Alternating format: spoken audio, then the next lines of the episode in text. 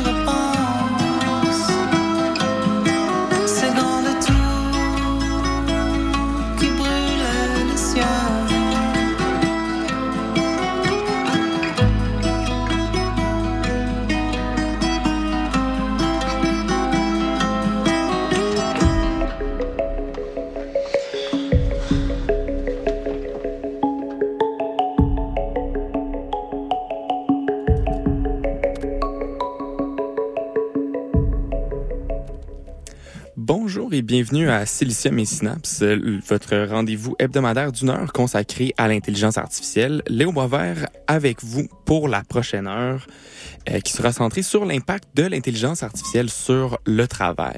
Alors, on va se concentrer autant au niveau micro en parlant de la manière d'accomplir des tâches, autant qu'au niveau macro en parlant de son impact sur l'emploi. Alors, on va aborder les résultats de quelques études qui portent sur l'intelligence artificielle à un niveau plus macro en explorant l'impact euh, de l'automatisation totale ou partielle euh, de certaines tâches. Alors, on va traiter des bouleversements à venir en lien avec euh, des nouvelles avancées, puis On va parler finalement de la tyrannie de l'attente, c'est-à-dire la, tendance à attendre qu'une technologie soit plus mature, plus puissante avant de l'utiliser. on voit que l'intelligence artificielle va progresser à un certain rythme, puis ça peut nous amener à nous poser des questions par rapport à l'entreprise de certains projets. Est-ce que ça vaut la peine d'attendre? En tout cas, je, sais que c'est moi, c'est des questions que euh, je me pose tout le temps là, dans la rédaction scientifique. Des fois, je tente avec ChatGPT de d'automatiser euh, une grande partie de mon travail. Puis euh, pour l'instant, ça ne marche pas, mais euh, je sais qu'il y a certaines tâches d'analyse de données qui se prêtent bien à ce genre d'automatisation-là. Si je pense au module d'analyse de ChatGPT, tu peux donner des fichiers Excel, des fichiers CSV, différents types de données et demander à la machine de sortir certaines conclusions. Puis pour des analyses statistiques assez sommaires, ça fonctionne très, très bien. Alors euh, voilà, on va, on va revenir à ça. On va parler de la tyrannie de l'attente.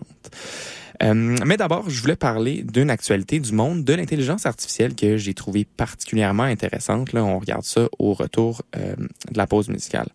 Euh, bon, avant d'aller plus loin, là, je voudrais juste m'excuser cette semaine. Il y aura toujours pas d'invité et pour ça, je suis vraiment vraiment désolé. juste pour la petite histoire, j'envoyais des courriels depuis l'adresse associée à cette émission-là et je ne recevais aucune réponse. Alors, je trouvais ça euh, étrange. Je me disais juste que les gens étaient bien, bien, bien occupés et que ce serait extrêmement difficile d'avoir des invités cette saison. Mais euh, il y a quelqu'un qui avait mon adresse courriel personnelle, à qui j'avais envoyé un, un, courriel depuis mon adresse euh, professionnelle, qui m'a indiqué que euh, le, cette adresse-là ne fonctionnait pas. Alors voilà, je, donc on va recontacter toutes les personnes que j'avais contactées précédemment et on va essayer d'avoir des invités dans les prochaines semaines. Je vous promets que ça va pas juste être un gars tout seul au micro, ça devrait être un peu plus divertissant. Mais cette semaine, ça va être ça va être un gars tout seul au micro. Euh, donc euh, voilà, fin de l'entretien ménager. On va aller en musique et au retour, euh, on va revenir à l'école secondaire pour une petite actualité sur la géométrie. À tout de suite.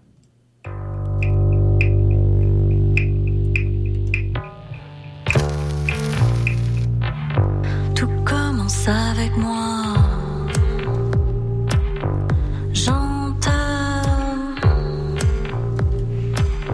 On veut du feu. Possible que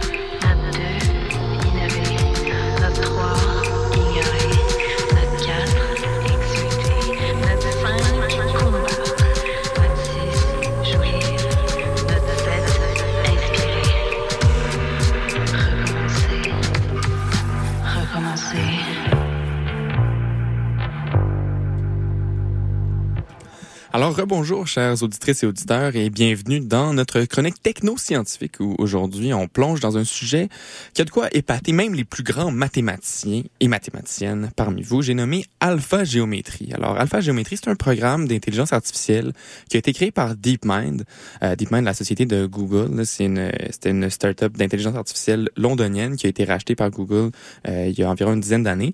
Euh, ce programme-là est capable de résoudre des problèmes mathématiques. Alors, je comprends que ça peut sembler niaiseux vite de même, mais quand on voit, euh, quand on voit que l'image, euh, l'intelligence artificielle peut créer des images, des vidéos, écrire de la poésie, mais euh, laissez-moi vous convaincre du contraire. Alors, l'histoire d'Alpha Géométrie, ça commence il y a quelques mois, quand l'Olympiade internationale de mathématiques a annoncé un prix de 10 millions de dollars qui serait destiné à un modèle d'intelligence artificielle capable de décrocher une médaille d'or dans cette compétition-là. Alors, l'Ol- l'Olympiade internationale de mathématiques, si vous le savez pas, fait que si vous n'avez pas fait un bac en maths, c'est à peu près l'entièreté de la population qui connaît cette compétition-là. Euh, c'est la compétition de mathématiques pour les étudiants au secondaire. Fait que le secondaire euh, au sens high school, fait que c'est comme le secondaire 5 jusqu'au cégep 1 euh, au Québec. Alors, chaque année, il y a euh, des, des jeunes de 100 pays qui s'affrontent sur six questions différentes réparties sur deux jours avec une limite de 4 heures par jour et les meilleurs scores obtiennent une médaille d'or. Fait selon le score qui est obtenu dans la résolution de ces problèmes-là, euh, on peut avoir différentes, euh, différents types de scores. Le plus haut, c'est médaille d'or, ensuite la médaille d'argent et finalement la médaille de bronze. Puis là, bon, je comprends que quand je dis mathématiques au secondaire, c'est pas forcément super impressionnant, là. Je, je vous entends. Mais pour mettre ça en contexte, c'est des problèmes extrêmement difficiles réservés aux meilleurs étudiants du monde. Il y en a beaucoup là-dedans qui sont euh, qui sont beaucoup beaucoup meilleurs que euh, les étudiants en mathématiques à l'université. Alors c'est pas des problèmes qui sont triviaux, c'est des problèmes qui sont extrêmement difficiles. J'avais regardé le- les problèmes, les énoncés de différents problèmes quand j'étais euh, à l'université en mathématiques, puis euh, la grande majorité, j'aurais pas été capable de les résoudre. Alors c'est c'est vraiment très très difficile. Donc, parmi les épreuves de l'Olympiade, ben, il y a plusieurs disciplines mathématiques. Tu vas avoir euh, l'algèbre, la théorie des nombres, mais on retrouve aussi la géométrie qui est reconnue comme l'une des plus difficiles. Difficile parce que ça nécessite une combinaison de visualisation. Il faut que tu sois capable de te représenter visuellement les différents objets. Euh, ça demande aussi de la créativité puis du raisonnement abstrait. Alors, ça allie beaucoup de compétences qui font que cette tâche-là est très difficile. Alors, c'est là que ça devient intéressant. On sait que l'intelligence artificielle a de la difficulté avec le raisonnement logique puis le, de construire des raisonnements qui sont purement factuels. C'est le problème qu'on nomme l'hallucination. C'est ce qu'on voit quand on demande une référence à ChatGPT ou à un autre modèle puis qu'il nous donne quelque chose qui n'existe pas. Bon, c'est quelque chose euh, sur lequel les développeurs travaillent euh, énormément et c'est un problème qui euh, qui en est de moins en moins un en fait, mais ça demeure quand même euh, un problème. Alors, pour la rédaction de texte, une petite inexactitude, ça peut passer inaperçu ou ça peut être corrigé, euh, puis le texte conserve une certaine valeur. Mais euh, dans un raisonnement mathématique, il n'y a pas de place pour ça. Il faut que tout soit logique, cohérent et carré. Alors, c'est là qu'intervient Alpha Géométrie du laboratoire de DeepMind. Alors, DeepMind, pour la petite histoire, là, ils sont célèbres pour euh, la création d'intelligence artificielle qui a fait des découvertes en biologie euh, avec le programme AlphaFold, euh, les performances surhumaines au jeu de Go avec le programme AlphaZero et AlphaGo avant, euh, puis aussi dans euh, d'autres jeux, dans les performances dans des jeux vidéo euh, sur Atari et d'autres consoles. Euh, ça, c'était pas des alpha. Alors, mais il y a beaucoup de un programme qui s'appelle Alpha, c'est le, c'est basé sur euh, un certain type de d'algorithmes de recherche qui sont développés. Alors, dans un article euh, euh, publié la semaine dernière, DeepMind nous a présenté Alpha Géométrie. C'est un modèle qui est capable de résoudre des problèmes de géométrie, comme je l'ai dit, au niveau d'un médaillé d'or de l'Olympiade mathématique internationale. Alors, ça répond pas à toutes les exigences pour le prix de 10 millions de dollars parce qu'Alpha Géométrie, il fait que des problèmes de géométrie, mais ça illustre la rapidité du progrès en intelligence artificielle et des manières insoupçonnées d'utiliser les modèles de langage dont ChatGPT est le- l'exemple le mieux connu. Euh, ce qui est fascinant avec Alpha Géométrie, c'est son architecture. Alors, comment ça fonctionne? Ça combine un modèle de langage, alors comme ChatGPT, un LLM, un modèle de langue de grande taille, avec un modèle symbolique dans ce qu'on appelle une architecture neurosymbolique. Ces architectures-là tentent de combler l'écart entre deux méthodes d'intelligence artificielle. Alors, il y a les réseaux neuronaux et les modèles basés sur les règles, dont les systèmes symboliques sont un exemple. Alors, les modèles de langage, les LLM, sont plus créatifs. Alors, est-ce qu'ils sont créatifs pour de vrai? On y reviendra dans un épisode futur. Puis, ils sont efficaces pour identifier des motifs dans les données puis générer de nouveaux exemples de motifs. Par contre, pour raisonner, ils ont un peu de misère parce qu'ils ont tendance à faire certaines hallucinations. Puis, dans un contexte mathématique, comme je l'ai dit plus tôt, ça ne fonctionne pas. Il n'y a pas de place à ça. Ils peinent sur le raisonnement systématique multi-étapes qui est nécessaire pour les problèmes de géométrie. Par contre, les modèles symboliques, eux autres, ben, ils servent à résoudre des problèmes à l'aide de règles. Fait en mathématiques, c'est super utile. Tu leur donnes plusieurs règles mathématiques, puis tu veux, euh, puis le, le, résultat que tu veux accomplir, ils sont capables de construire un raisonnement à l'aide de ces règles-là.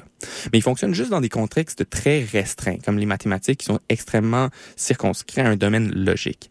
Alors l'idée d'alpha géométrie, c'est de combiner les deux modèles ensemble pour qu'ils interagissent et qu'ils arrivent à résoudre des problèmes. Alors, tout fonctionne dans une boucle.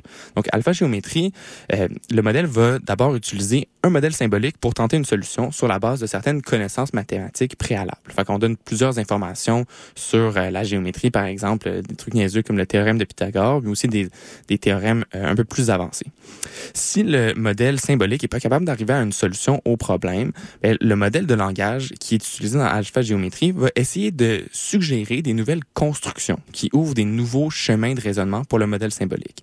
Fait que certaines choses que le modèle de langage va suggérer vont être invalides, mais ils vont mener à, ça veut juste être des cul-de-sac dans le raisonnement logique. Mais si ça fonctionne pas, on va écarter ces, euh, ces affirmations-là de la base de connaissances d'alpha géométrie et on va réessayer, et on va réessayer ça jusqu'à ce que ça fonctionne ou que le temps alloué expire. Bon, c'est une simplification, là, mais je sais que si je donne tous les détails, tout le monde ferme la radio, right? Alors, dans un test de référence de 30 problèmes de l'Olympiade mathématique internationale, Alpha Géométrie en a résolu 25 dans les limites de temps standard. Alors, ce qui est comparable au score moyen de 25.9 qui a été obtenu par les médailles d'or. Donc, c'est une belle avancée, surtout considérant que le, le meilleur modèle d'intelligence artificielle avant Alpha Géométrie, il arrivait seulement à un score de 10. Alors, c'est une contribution qui s'inscrit dans la lignée de Fun Search. Alors, fun, pas au sens de plaisir, mais au sens de fonction. C'est les maths, alors on n'a pas de fun. Euh, FunSearch, c'est un programme qui était capable de découvrir des nouveaux algorithmes euh, en mathématiques et en informatique euh, développés par DeepMind il y a quelques mois. Euh, puis maintenant, avec Alpha Géométrie, ben, qui résout des problèmes de géométrie de calibre de l'Olympiade mathématique internationale, on se demande ce qui pourrait être le prochain grand coup. Alors, restez branchés, les amis, car le monde de l'intelligence artificielle ne cesse de nous surprendre. On va en musique. Et au retour, quelques réflexions sur le monde du travail. À tout de suite. Mort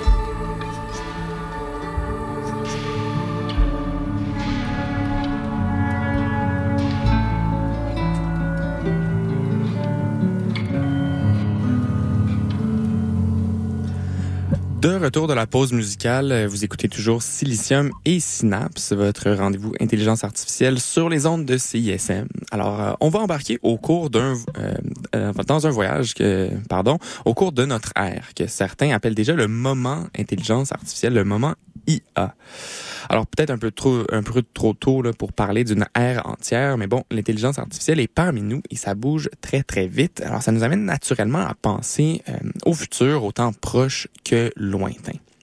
Depuis le début de la recherche en intelligence artificielle, la communauté scientifique est fascinée par le concept d'intelligence artificielle dite générale, c'est-à-dire une intelligence artificielle qui serait euh, meilleure que l'être humain dans n'importe quelle tâche, que ce soit conduire une voiture, résoudre des problèmes mathématiques, développer des sites web, écrire des livres, etc. Ce genre d'idéal abstrait là, et la communauté scientifique n'arrive pas à le définir précisément, mais ça donne une idée de euh, ce qu'est le progrès ultime dans le domaine. Dans un récent sondage qui est sorti en novembre, euh, les experts en intelligence artificielle pensent que le progrès en IA a accéléré par rapport à ce qui était prévu. Euh, Le sondage recensait 3000 chercheurs et euh, ça les, chercheurs pardon, prédisent qu'une intelligence artificielle pourrait surpasser l'humain euh, dans absolument toutes les tâches, c'est-à-dire atteindre l'intelligence artificielle dite générale en 2047. Fait que c'est dans 23 ans. C'est, pas très long pour se préparer à ça. Euh, L'estimé de l'année précédente, fait l'estimé qui avait été fait en 2022, c'était de 2060. Donc vous avez bien entendu, on a gagné 13 ans en une seule année. Alors le changement est largement attribuable à la sortie de ChatGPT puis le, tous les autres modèles de langage qui ont inondé l'internet cette année. Puis mais il y a aussi tous les, euh, modèles de génération d'images il y a fort à parier que d'autres avancées s'en viennent bientôt. Alors, il y a beaucoup de prédictions radicales sur l'intelligence artificielle qui ont été faites à travers le temps. Puis, euh, on peut expliquer ça, entre autres, grâce à la loi d'Amara. Alors, la loi d'Amara, c'est une loi qui dit qu'on surestime l'effet d'une technologie à court terme et on le sous-estime à long terme. Donc, les changements sociaux, ils se font pas au même rythme que les changements technologiques. Puis, euh, c'est pas parce que l'adoption de l'intelligence artificielle est rapide qu'on va voir des bouleversements globaux du jour au lendemain. Par contre, reste que l'intelligence artificielle permet de faire plus de travail plus rapidement, puis les entreprises ben, trouvent ça très intéressant. Je pense que tout le monde qui s'en est servi s'entendrait pour dire que l'IA rend plus efficace, mais à quel point? Alors, il y a une étude de- du Boston Consulting Group, le groupe de consultation, qui a fait des expériences pour mieux comprendre. Alors, la conclusion était unanime. Les consultants qui utilisaient GPT-4, c'est-à-dire le modèle de euh, ChatGPT, ils faisaient leur job 20 25,1 plus vite et avec une qualité 40 supérieure. Alors ça, c'est des, des- un standard de qualité et de rapidité qui ont été évalués par des euh, scientifiques externes. Alors, ils ont engagé des profs qui font ce genre de recherche-là en psychologie du travail, euh, qui ont mesuré ça de manière indépendante et c'est, la recherche a été publiée dans une euh, revue scientifique avec euh, lecture par les pairs. Alors, c'est pas juste eux qui disent ça, c'est, euh, c'est validé par un, un communauté scientifique indépendant. Euh, Il y a une autre étude euh, qui a suivi peu après sur la performance dans le domaine légal, qui, abonde dans le même sens, et plusieurs autres dans des domaines comme la programmation, la rédaction de contenu marketing ont, sont venus à des conclusions similaires. En somme, les, les études trouvent que l'utilisation de l'IA résulte en une amélioration de 20 à 80% de la qualité euh, et de la vitesse selon les tâches. 20 à 80% mieux, c'est gigantesque et ça signifie que comme travailleur, on serait un peu fou de s'en passer. Une autre conclusion intéressante de ces études-là, c'est le grand nivellement amené par l'intelligence artificielle. Pour l'instant, et c'est ce que pas mal toutes les, études ont conclu, elle aide plus les, euh, personnes qui performent moins bien euh, dans leur travail, autant les avocats que les programmeurs. Ça pourrait changer, peut-être qu'éventuellement, ça va plus aider les personnes qui performent le mieux dans leur travail. Euh, mais pour l'instant, on peut le voir comme une sorte de prof, d'assistant personnel qui donne un coup de main à ceux qui en ont le plus besoin. Mais même à la, lumière de ces découvertes-là, les entreprises demeurent plutôt lentes dans le déploiement de l'intelligence artificielle. Il y a plusieurs avocats et avocates à qui j'ai parlé qui euh, m'ont dit que l'utilisation de ChatGPT ou d'autres modèles de, de langage d'intelligence artificielle était très tabou au travail. Mais plusieurs l'utilisent en cachette. Puis ça semble être le cas dans la société en général. Il y a un sondage récent, euh, récent de Salesforce, une entreprise de logiciels américaine, qui concluait que sur les 14 000 personnes interviewées, 55% utilisaient des outils d'intelligence artificielle qui n'étaient pas approuvés par leur compagnie. Alors ça, ça exclut toutes les personnes qui l'utilisent déjà avec la permission. Alors il y a 55 des gens qui l'utilisent et qui est euh, alors que c'est pas permis. Euh, ça, c'est les côtés positifs, mais c'est pas tout rose. C'est juste le début de, du déploiement de l'intelligence artificielle et certains jobs ont déjà vraiment pris une claque. Euh, il y a une étude récente sur un site d'offres d'emploi pour travailleurs autonomes. Euh, parenthèse là-dessus, j'ai essayé de trouver lequel, euh, mais c'est pas dit dans l'article. Ils disent juste que c'est un site majeur. Alors, on va leur faire confiance là-dessus. C'est, sorti dans une, une revue scientifique. Alors, ça devrait être assez legit, mais on, on- voilà. Alors, cette étude-là a trouvé que l'offre d'emploi, comme la rédaction pour le marketing, a diminué de 21% euh, après que ChatGPT soit sorti. Ils ont aussi observé une diminution de 17% pour les offres d'emploi dans le design graphique après le lancement de logiciels de génération d'images. Alors, c'est dur de savoir quel sera l'impact à long terme, mais pour l'instant, on observe une augmentation nette des emplois associés à l'intelligence artificielle encore. Euh, par contre, on voit que c'est pas réparti euh, uniformément. Il y a des domaines où est-ce que euh, où est-ce qu'ils sont beaucoup plus affectés. Donc, la, la rédaction de contenu marketing en étant un exemple saillant. Ce qui est sûr, c'est que la nature du travail va changer. Tu sais, quand on peut accomplir plus en moins de temps, le travail change et les organisations aussi. Tout au long de l'histoire, les avancées technologiques ont ré- régulièrement stimulé l'innovation organisationnelle, euh, de l'introduction de la chaîne de montage par euh, Henry Ford puis le taylorisme à la méthode de développement agile qu'on voit dans le développement logiciel. Euh, fait qu'il y a, on a certaines manières d'utiliser l'intelligence artificielle pour accélérer des tâches, mais son introduction va probablement créer des changements au niveau des structures des compagnies aussi, qui sont largement inchangées depuis environ 150 ans. C'est très hiérarchisé. Enfin, même si la technologie actuelle a un potentiel énorme, euh, le progrès arrête pas. Il y a des nouveaux modèles open source, fait qu'à source ouverte, où est-ce que tu peux avoir accès à l'entièreté du modèle qui vont sortir chaque semaine. Puis, euh, qui sait, on se dirige peut-être vers une intelligence artificielle générale.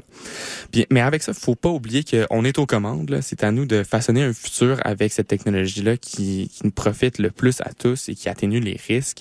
Alors, le changement est exponentiel. Les signes d'aujourd'hui deviendront peut-être les prophéties d'hier. Alors, restez à l'écoute, car dans le monde de l'intelligence artificielle, chaque jour amène son lot de surprises. On enchaîne avec une pause musicale et on se voit au retour pour un segment sur euh, l'impact de l'intelligence artificielle sur l'attente dans le monde du travail. À tout de suite. On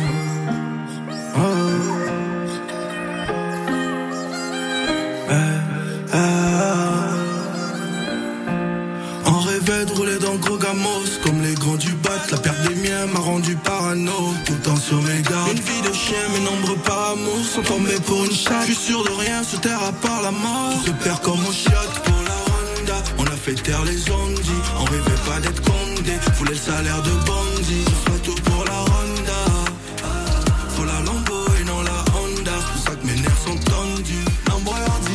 et tout fait pour que la dèche touche pas les mots Avec l'outil, même un sourd muet aura le dernier mot Je suis dealer qu'on est prêt pour eux Monter comme des chevaux À part mes chaussettes, aucun de ces rappeurs nous atteint à la cheville C'est pour les yébis, ouais C'est la moula qui m'embellit. La petite est jolie.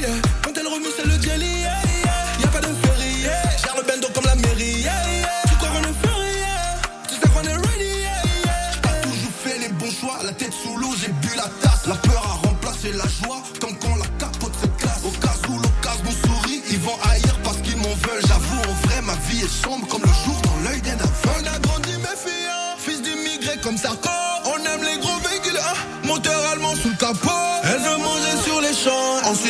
dans la gaufre. J'aime même pas tout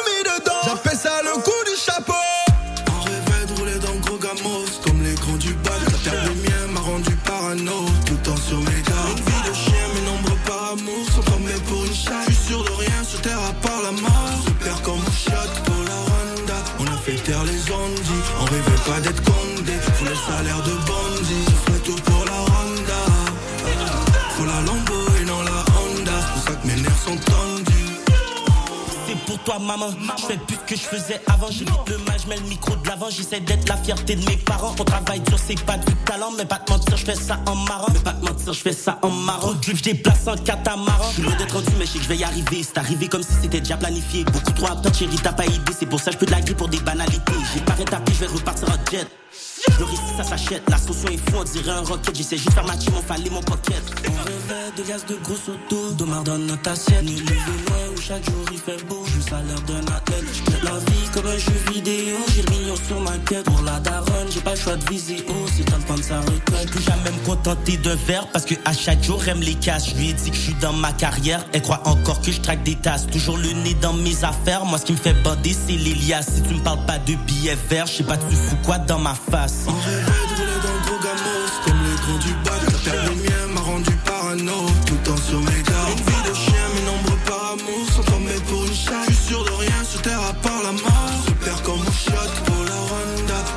Les ondis On rêvait pas d'être condé Faut le salaire de bandit Je ferai tout pour la Honda.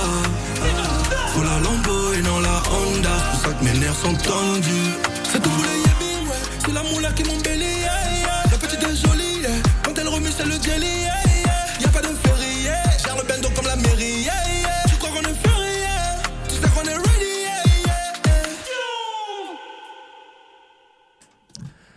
Alors, de retour de la pause musicale, euh, on, euh, vous êtes toujours à, à l'écoute de Silicium et Synapse. Bienvenue à celles et ceux qui se joignent à nous. Alors, pour conclure cet épisode, euh, je vous propose d'aborder le thème du piège de l'attente. Et pour l'illustrer, voici une petite métaphore de Ethan Malik. Alors, Ethan, c'est un professeur à l'université Wharton, euh, pardon, en Pennsylvanie, qui est devenu célèbre l'année dernière pour ses expériences avec ChatGPT. Alors, il a fait énormément de choses avec ça. Il l'a utilisé comme un professeur. Il l'a utilisé pour créer des jeux interactifs qui permettent à ses étudiants à l'université de se pratiquer dans divers tâches telles que la négociation ou la création de produits. Donc, il fait plusieurs choses et euh, il a créé le- le- l'expérience, euh, la, la métaphore suivante, pardon. Alors, imaginons que vous voulez rejoindre l'étoile de Barnard. Alors, c'est l'étoile la plus proche de nous après le Soleil. Avec les fusées actuelles, le voyage prendrait 12 000 ans. Mais si vous attendez la technologie de la fusion, euh, la technologie de propulsion avec la fusion, c'est théoriquement possible. Ça pourrait prendre moins de 50 ans. Donc, si c'était possible de savoir que la technologie progresserait à un certain, à un certain rythme, ce serait plus sage d'attendre avant d'envoyer des astronautes dans l'espace pour que eux, ben, ils, se fassent pas dépasser par des fusées qui font le voyage en une fraction du temps. Fait que, mettons, tu pars sur un voyage de 12 000 ans, puis là, tu as tes arrière, arrière, arrière, arrière petits-enfants qui sont encore dans la fusée 6 000 ans après, puis ils se font dépasser aux 15 minutes par des, des fusées qui font le voyage en 50 ans, ben, peut-être que ça valait pas la peine d'envoyer ce monde-là dans l'espace. C'est l'enjeu que soulève le dilemme de l'attente. Des fois, quand on a un projet à réaliser, c'est plus avantageux d'attendre qu'une technologie se développe plutôt que de commencer tout de suite. Tellement la, la technologie avance, accélère avant la, la- tellement la technologie avance, euh, accélère la réalisation du projet en question, pardon. C'est une réflexion qui s'applique à l'intelligence artificielle. Avec une croissance des capacités très rapides, l'IA pourrait bien transformer des projets de longue haleine comme développer un logiciel complexe en tâches qui ne prennent que quelques semaines. Bon, on n'est pas encore là, mais la question c'est combien de temps ça va prendre?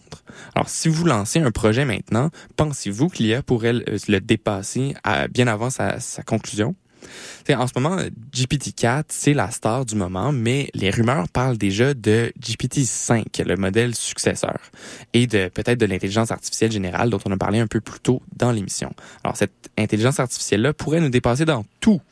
Donc Sam Altman, qui est le patron d'OpenAI, la société qui développe ChatGPT, nous dit de pas trop nous accrocher à GPT-4, c'est-à-dire de pas trop construire de produits en fonction de ses limites, parce que il dit que dans un futur proche, beaucoup vont être corrigés. Bon, c'est le boss de la compagnie, là, fait qu'il y a un incitatif à vendre son produit, mais quand même, on a vu à quel point ça avançait vite. Alors, il y a raison, il y a des raisons de croire que les problèmes tels que les hallucinations par la machine devraient être réduites à un strict minimum dans un futur rapproché.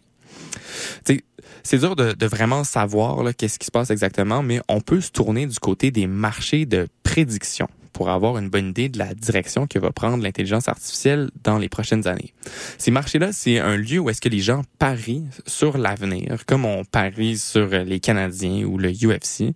Puis c'est, ce qui est étonnant avec ça, c'est que c'est remarquablement précis pour prédire l'avenir. Alors, il y a des paris sur vraiment beaucoup, beaucoup de choses, sur, euh, par exemple, des élections, euh, des coups d'État, euh, vraiment n'importe quoi qui affecte le futur, la probabilité de récession. Et en faisant appel à une masse de personnes qui font des prédictions sur beaucoup de choses, euh, la moyenne des prédictions s'avère être relativement précise euh, fois après fois. Donc, ces marchés-là, euh, ils estiment que euh, l'intelligence artificielle générale est pour bientôt. Alors, euh, bientôt, genre 75% des gens pensent que c'est pour 2045 ou avant. Alors, ça ressemble un peu aux prédictions que j'avais mentionnées un peu plus tôt dans l'émission, là, où est-ce que les scientifiques qui développaient l'intelligence artificielle mettaient la, la, la, le moment en moyenne de l'arrivée de l'intelligence artificielle générale à 2047. Alors, 2045, 2047, on reste quand même à l'intérieur de la marge Mais bon, l'attente, c'est un pari. Alors, l'intelligence artificielle, c'est un peu comme la météo. Ça change parfois vite, puis souvent sans prévenir. Alors, si vous avez un projet, il faut se poser les bonnes questions. C'est combien de temps ça va prendre? Est-ce que l'intelligence artificielle, euh, elle va être rendue assez performante dans ce laps de temps-là? Est-ce que ça vaut le coup d'attendre pour sauver du temps et de l'effort? Mais il faut faire attention parce que c'est de risquer de perdre les apprentissages puis le plaisir de faire les choses par soi-même. Puis ça, on, peut l'observer quand euh, si on utilise beaucoup beaucoup euh, les modèles de langage pour faire certaines tâches, il, y a, il vient un point où est-ce qu'on on a l'impression de tout déléguer à, à la machine. Puis il y a comme une, c'est un peu déprimant de tout le temps faire appel à ça. Puis on se rend compte qu'il y a certaines lacunes, mais on devient paresseux en l'utilisant constamment. Puis aussi le risque que ben, peut-être qu'on se trompe, puis que l'intelligence artificielle avance pas comme prévu. Alors, on aurait entendu pour rien. C'est comme la poutine. Là. Si t'attends trop longtemps, ça refroidit, puis c'est vraiment moins bon. Alors pour euh, finir, je vous laisse avec ça. Même en science, le temps entre l'idée et la publication, c'est parfois plus long que les prévisions sur l'intelligence artificielle générale. Alors est-ce qu'on attend ou on plonge? La décision est personnelle, mais une chose est sûre, il faut garder l'œil ouvert et être prêt à sauter dans le train de l'intelligence artificielle quand il passera. On va enchaîner avec une pause musicale avant de se dire à la semaine prochaine.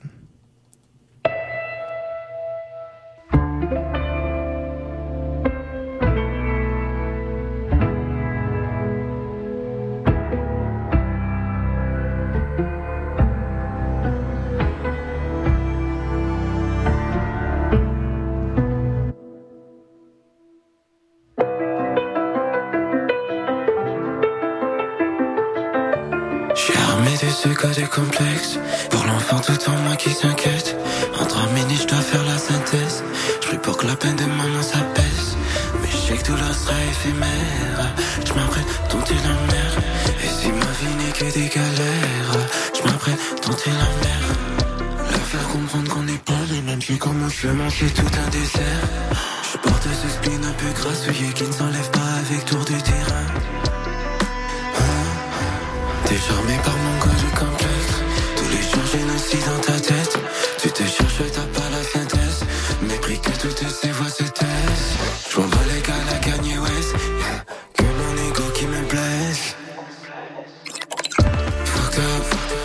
je m'habille Que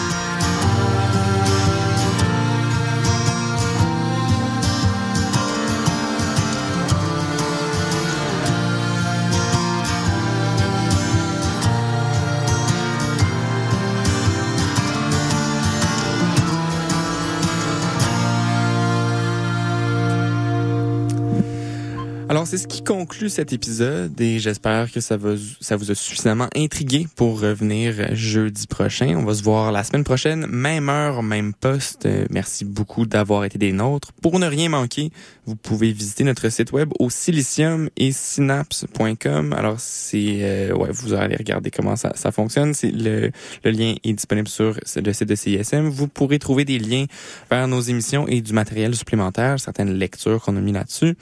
Les épisodes euh, sont disponibles en balado sur le site de CISM, sur Apple Podcast et sur Spotify.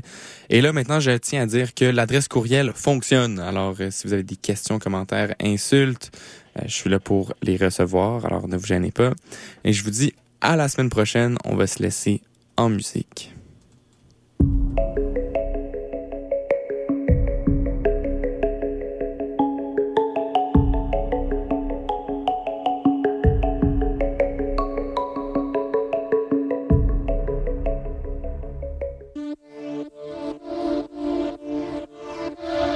Un pseudo, mec. euh, je sais pas d'où tu le sors, hein, mais euh,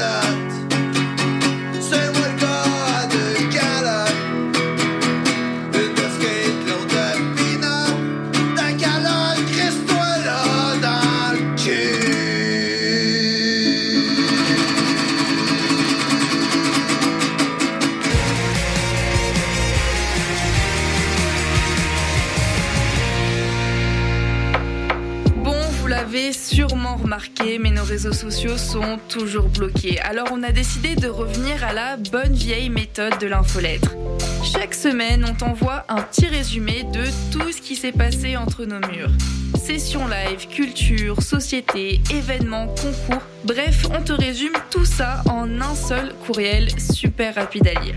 Abonne-toi à l'infolettre de CISM sur le CISM893.ca, il ne manque plus que toi. La salle Annexe 3, en plein cœur de Laval, vous invite à danser au son de quatre spectacles. Du 7 au 10 février, chaque soir, la scène vibrera aux notes Daily Rose, Lumière, Violette Pie et Commande bord. Dans une ambiance boîte noire, l'admission générale vous fera vivre une expérience inoubliable. Rendez-vous sur le site co-motion.ca pour vous procurer des billets dès maintenant.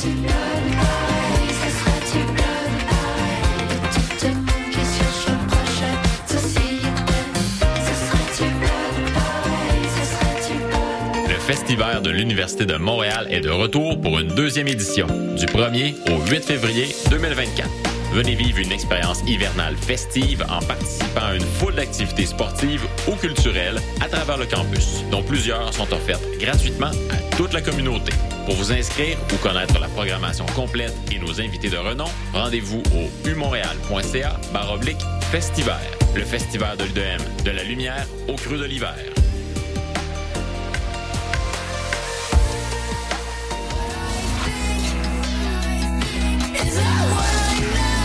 Ryan Playground, vous écoutez CISM.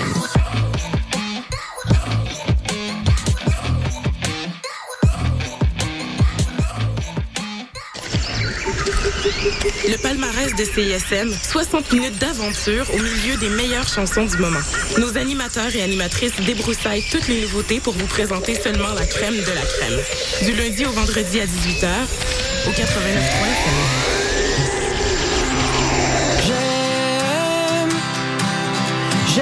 Alexandre. Oui, Simon. C'est quoi ton nom? Mon nom, Alexandre. Pas moi. Et nous faisons partie des trois accords et nous aimons CISM. J'aime CISM. Ici Vulgaire Machin. Vous écoutez CISM 89.3, les radios de l'étudiant de l'Université de Montréal. Mais qui met de l'acide? Dans crois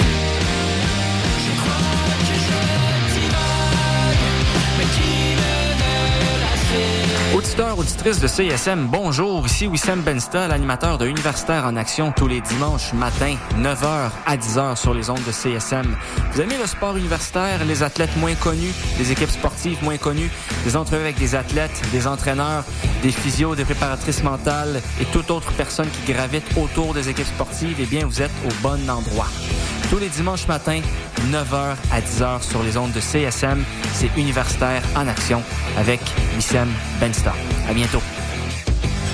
TD et les productions Nuit d'Afrique présentent Les femmes du monde donnent de la voix. Cinq soirées de concerts événements du 1er février au 8 mars. Ne manquez pas en grande première le slam camerounais de l'idole, l'auteur-compositrice brésilienne Bia Ferreira, les 40 ans de carrière de Lauren Klassen, le sound system des Roots Daughters et la virtuose joueuse de Cora Sona Jobartet. Retrouvez toute la programmation sur festivalnuitdafrique.com.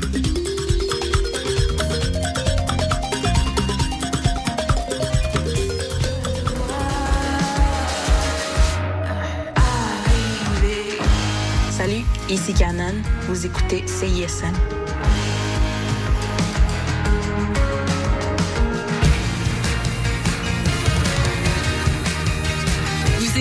CISM 89.3 FM.